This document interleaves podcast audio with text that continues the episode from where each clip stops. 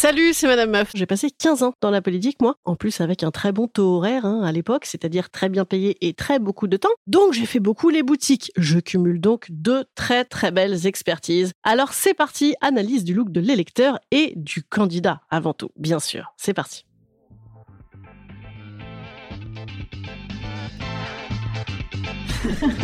Salut, c'est Madame Meuf. Et bam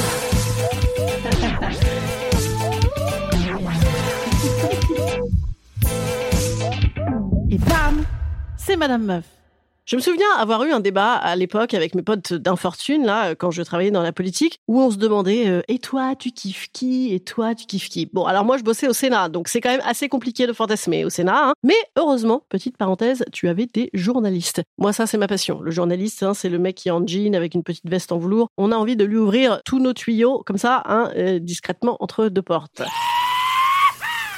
Mais les élus et les sous-fifres, ils sont encore déguisés. Ils sont en pingouin, enfin pingouin peut-être pas, mais ils sont en costard cravate. C'est un des derniers bastions d'ailleurs, un des derniers métiers où les gens envoient encore de la cravate et tout le tintouin. En fait, il a la politique et les grosses banques d'affaires. Voilà, je crois que c'est à peu près les seuls endroits où tu continues à te saper comme un malade. Ah, comme quoi Il y a un signe, hein, ils sont copains. Et alors, j'ai essayé de voir un petit peu, y a-t-il une différence dans ces looks costard-cravate de nos futurs candidats? Eh bien non, il n'y a plus de différence, hein, puisque tout le monde est de droite. Voilà, c'est ça. Avant, tu avais le look petite cravate fine et costume un peu slim, euh, façon gauche The Couples, hein, la gauche à pouvoir d'achat. Eh ben bam, il y a plus non plus, il y a plus. Par exemple, tu prends un mec comme Gabriel Attal, quand il était assistant parlementaire avant, il était mignon tout plein avec des petites cravates toutes fines. Depuis qu'il est ministre, on dirait François Fillon. Bon, avant il était de gauche aussi, maintenant il est, il est il est ministre. Et d'ailleurs, dans le gouvernement, tu le vois, entre Bruno Le Maire et Emmanuel Macron, il n'y a pas de différence en fait. Hein Alors oui, vous allez me dire, bah oui, c'est facile puisqu'il n'y a pas de différence. Et oui, certes, bien sûr.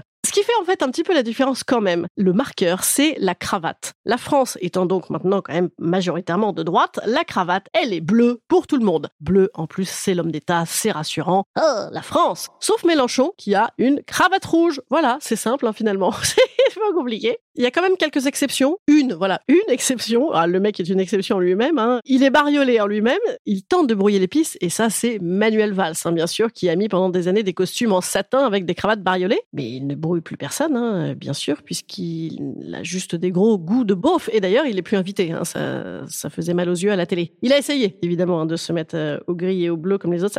Ça n'a pas suffi. Et enfin, bien sûr, pensons aux gonzesses, aux femmes politiques. Elles, évidemment, elles font toujours beaucoup parler de leur look. Ah, t'as vu comme elle habillée? Ah, t'as vu comme elle habillée? Ah, t'as vu comme elle habillée? Bon, bah écoutez, sur les femmes politiques, finalement, c'est pas très original, hein, puisqu'elles sont souvent enfermées dans « elle est hargneuse comme un homme ». Donc là, on est sur la ligne Martine Aubry ou Marine Le Pen, hein, donc euh, déguisée en costard. Et sinon, attention, attention, certaines assument la petite pointe de féminité. Donc là, c'est le grand veston, mais de couleur. Waouh Ouh là là là là Bon, et en même temps, dès qu'il y a une meuf qui a essayé de mettre autre chose, hein, c'est-à-dire, je sais pas, un jean, veste ou, ou une robe, ouh là là là là, mais que se passe-t-il? Les hommes ne peuvent plus écouter Eh bien oui, oh là là Bon, hein, c'est pas gagné.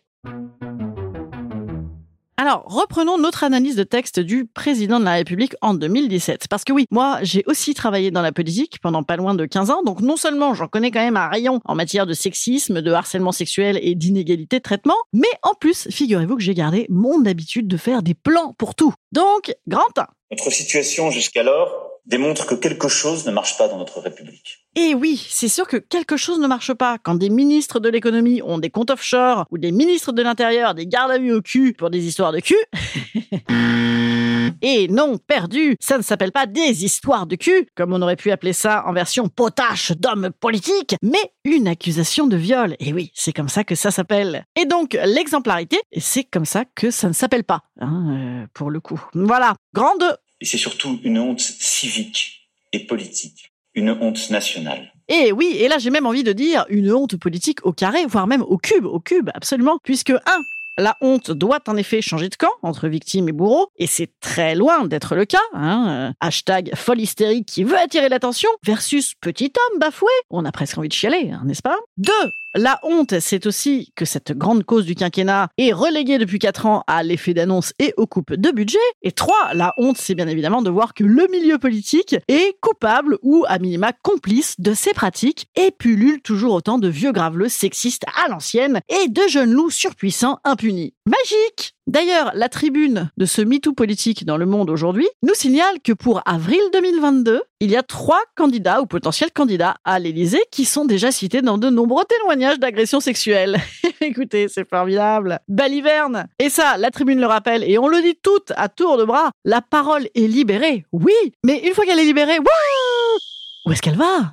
Où est-elle? Écoutée et prise en compte C'est pas. L'islamo-gauchisme gangrène les universités. Est-ce que vous êtes d'accord? Moi, je pense que l'islamo-gauchisme gangrène la société dans son ensemble et que l'université n'est pas imperméable. L'université fait partie de la société. Ah bah non, ah bah non, non, ah bah non, ah bah non, ah non, non, non, bah ouvrez les fenêtres. Ah bah ouvrez les fenêtres, il l'a dit Macron, faut ouvrir les fenêtres là. Ah non, ouvrez les fenêtres là parce que ça pue. Ça pue.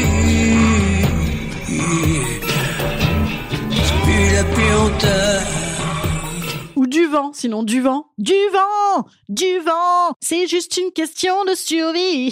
voilà, on va parler de ça, hein, de l'islamo-gauchisme. Beau, c'est pas beau D'ailleurs, je suis actuellement chez mes parents, donc j'aurais pu en profiter pour aller au grenier, pour aller chercher mes cours d'islamo-gauchisme de la Sorbonne, ouais, parce que j'ai fait euh, la Sorbonne entre autres. Mais en fait, je suis pas dans la bonne maison. Là, je suis dans notre villégiature de vacances, donc je n'ai que mes cours de bourgeot nombrilisme. Désolé. Mais bon, on va quand même essayer de comprendre hein, ce que c'est que ce concept de l'islamo-gauchisme. Donc je vais parler comme si euh, je parlais à un enfant de 4 ans, pour être bien sûr qu'on ait tous bien compris. Moi la première.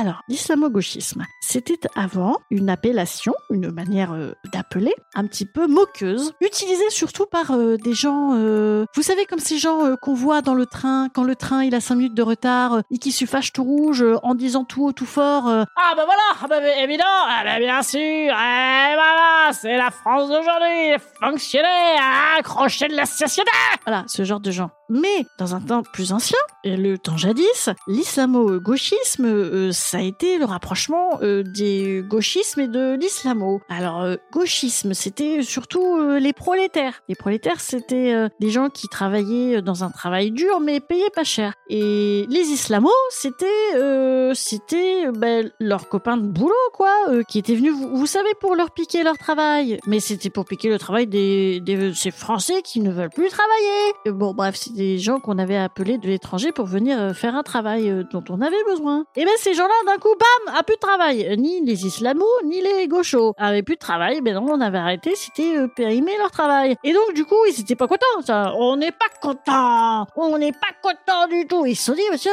on a qu'à dire qu'on n'est pas contents ensemble alors, euh, puisqu'on n'est pas contents. voilà. Et ensuite, aussi, ça voulait dire dans une autre branche, hein, un petit peu plus, plus proche d'aujourd'hui, hein, du jour d'aujourd'hui, euh, comme euh, il ne faut pas dire, eh bien, c'est des gens qui diraient, oui, on n'a qu'à faire une société euh, multiculturelle, c'est une société où on mélange tout un tas de gens, comme dans un couscous. Voilà. Vous avez compris? Voilà, voilà. Instant conseil. Instant conseil. Instant bien-être. Instant bien-être. Je vous conseille des vidéos de chatons. Et alors, en même temps, pas réellement, parce que moi, je, je vraiment, je ne suis pas du tout émue par ça. vraiment, ça ne fait rien du tout. Des vidéos de petits bébés, de petits bébés jumeaux qui font des, trucs ensemble. Ça, c'est oh, c'est très mignon. Qu'est-ce qu'on pourrait faire sinon? Lire, lire des vraies choses politiques, lire des des, des trucs qui nous engagent, euh, essayer de lire des trucs nuancés surtout. Voilà, peut-être euh, débrancher Twitter. C'est quelque chose que je, je me recommande à moi-même aussi parce que c'est tout de même relativement anxiogène. Hein, ces contenus, euh... là là, quand même violents. Bon, écoutez, en, en attendant, qu'est-ce qu'on peut faire d'autre? On peut également boire du, du Ramazzotti euh, Rosato. C'est ma nouvelle passion dans la vie. Il s'agit d'une sorte euh, d'alcool pour faire des, des spritz, mais bien meilleurs, à l'hibiscus et à la fleur d'oranger. Ça n'est pas sponsorisé, hein, le podcast, par cet alcool. Et d'ailleurs, bien évidemment, il s'agit d'un alcool donc à consommer totalement avec modération. Je vous bise, je vous dis à jeudi prochain.